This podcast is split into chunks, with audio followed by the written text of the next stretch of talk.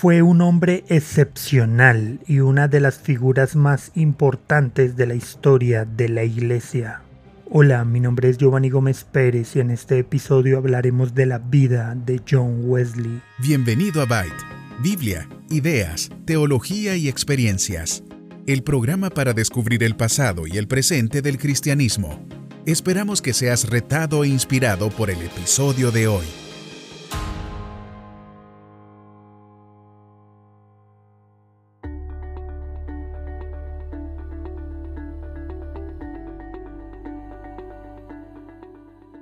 John Wesley nació el 17 de junio de 1703 en Epworth, Lincolnshire, Inglaterra. Su padre, Samuel, era clérigo y su madre, Susana, fue la maestra de él y de sus 18 hermanos. Wesley asistió a Oxford donde fue ordenado al ministerio anglicano. En Oxford se unió al Santo Club, fundado por su hermano Charles, cuyos miembros hicieron votos para llevar vidas santas visitar las cárceles, orar y leer la Biblia diariamente. A fines de 1735, John Wesley viajó a América para servir como pastor a los colonos británicos en Savannah, Georgia, pero el barco en el que viajaban enfrentó una fuerte tormenta. Wesley, que también era capellán del barco, temió por su vida, pero notó que un grupo de misioneros protestantes moravos alemanes no tenían miedo en absoluto. De hecho, durante la tormenta cantaron con calma. Cuando terminó el viaje, le preguntó al líder de los moravos acerca de su serenidad y el moravo le preguntó a Wesley, ¿eres cristiano? Wesley dijo que sí, pero luego reflexionó diciendo, me temo que fueron palabras vanas. De hecho, Wesley estaba confundido por la experiencia y su confusión lo condujo a un periodo de búsqueda y al final conversión verdadera. Su viaje a América fue un fracaso. Cuando intentó imponer la disciplina del Santo Club, la congregación se rebeló. Un decepcionado Wesley debió regresar a Inglaterra. Después de hablar con otro moravo, Wesley concluyó que carecía de fe salvadora. Sin embargo, el 24 de mayo de 1738, John Wesley tuvo una experiencia de conversión que cambiaría su vida para siempre.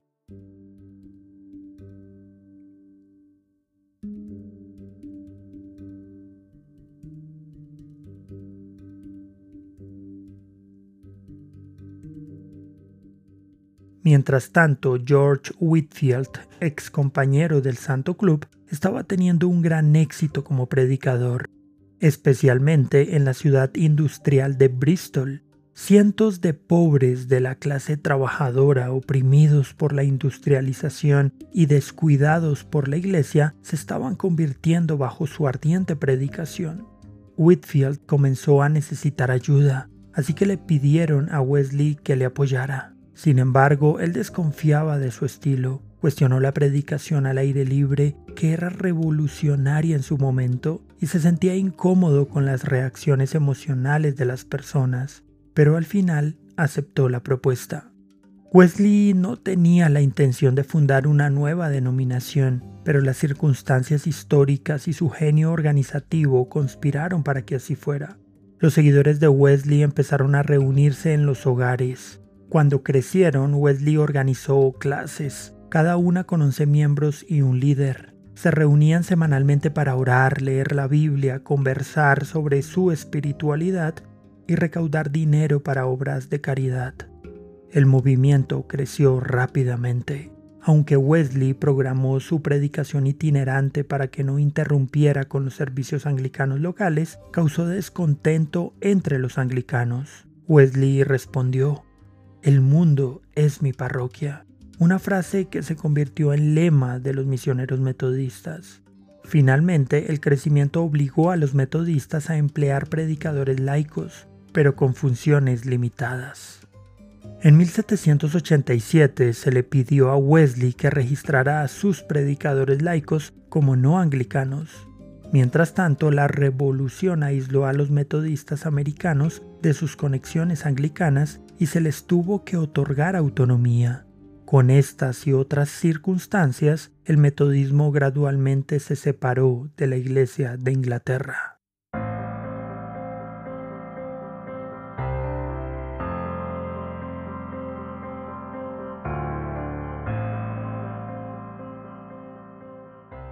Wesley se levantaba todos los días a las 4 de la mañana y predicaba su primer sermón, la mayoría de las veces a las 5 a.m.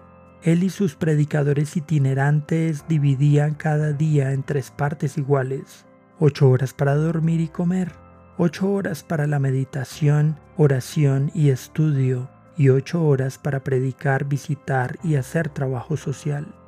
Wesley viajó en toda su vida alrededor de 400.000 kilómetros a caballo, en toda clase de climas, de noche y de día, de extremo a extremo de Inglaterra, en caminos que a menudo eran peligrosos. Durante sus viajes escribió su comentario bíblico, cientos de cartas, además de llevar un diario. En esos viajes también escribió algunos de los 330 libros que se publicaron durante su vida, como gramáticas de inglés, francés, latín, griego y hebreo. También editó libros educativos para sus predicadores y congregaciones. Siempre dijo, no se puede ser un predicador profundo y tampoco un cristiano cabal sin leer mucho. Así pues, todo predicador metodista se debía convertir en distribuidor y vendedor de libros y se esperaba que dominara su contenido. De esta manera se promovía la lectura en la comunidad. Trece años antes de que se formara el Comité de Abolición para acabar con el tráfico de esclavos, publicó su obra Pensamiento sobre la esclavitud, un tratado gráfico vehemente y penetrante que denunciaba este comercio. Su influencia sobre William Wilberforce miembro evangélico del Parlamento que encabezó una gran campaña para abolir el tráfico de esclavos, fue muy importante. Siempre aconsejaba cosas como no estés ocioso ni por un momento, no creas mal de nadie, no hables mal de nadie. El predicador del Evangelio es siervo de todos. No te avergüences de nada, excepto del pecado. Sé puntual, entre otras. Vestía ropa barata y cenaba en los lugares más sencillos sin gastar más de 30 libras al año en sus necesidades personales, aunque su ropa siempre estaba impecable y sus zapatos brillantes. Wesley abogaba por los buenos precios, un salario justo y el empleo honrado para todos. Conocía la vida de los pobres más que cualquier otra figura pública de su época. Al moverse por toda Inglaterra, podía sentir la vida del pueblo como ningún rico estadista podía hacerlo atacó la ilegalidad del contrabando, hizo intensas campañas contra el soborno y la corrupción, criticó las crueldades del sistema penitenciario, describiendo a las prisiones como semilleros de toda clase de perversidad.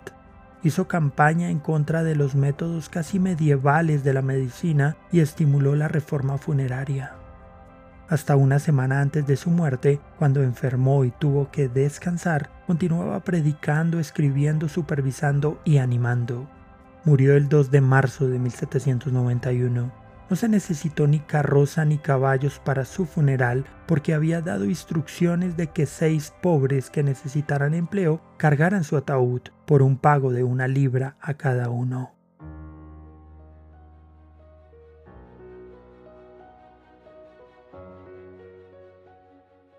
En sus últimos años, no es exageración decir que Wesley era la figura pública más respetada y querida en Inglaterra. Su mensaje e influencia, pero por sobre todo su vida, marcaron a toda una generación de predicadores y laicos que cambiaron el rumbo de la historia. Sin temor a exagerar, la influencia de este humilde hombre cambió el destino de Inglaterra para siempre, gracias a la vigorosa actividad misionera por parte de los metodistas, el movimiento que se extendió rápidamente por los dominios del Imperio Británico en los Estados Unidos y mucho más allá. Al interior del movimiento metodista en la primera mitad del siglo XIX, Phoebe Palmer despertó el movimiento de santidad, el cual fue posteriormente el vínculo entre el avivamiento wesleyano y el nacimiento del pentecostalismo.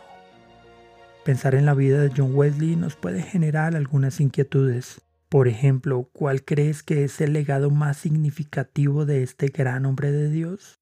¿Crees que los cristianos de hoy necesitamos ser más coherentes entre lo que predicamos y lo que vivimos? Gracias por escuchar este episodio. Esperamos que haya sido de bendición para tu vida. Este programa se emite con el propósito de exaltar a nuestro Salvador Jesucristo quien en su gracia nos ha provisto todo lo necesario para hacerlo posible. Si quieres conocer más sobre este programa, leer el texto completo o ver un video sobre este tema, puedes ingresar a www.byteproject.com. También puedes seguirnos en nuestras redes sociales, YouTube, Instagram o Facebook como Byte Project. No olvides suscribirte para no perderte ninguno de nuestros contenidos. Hasta el próximo episodio.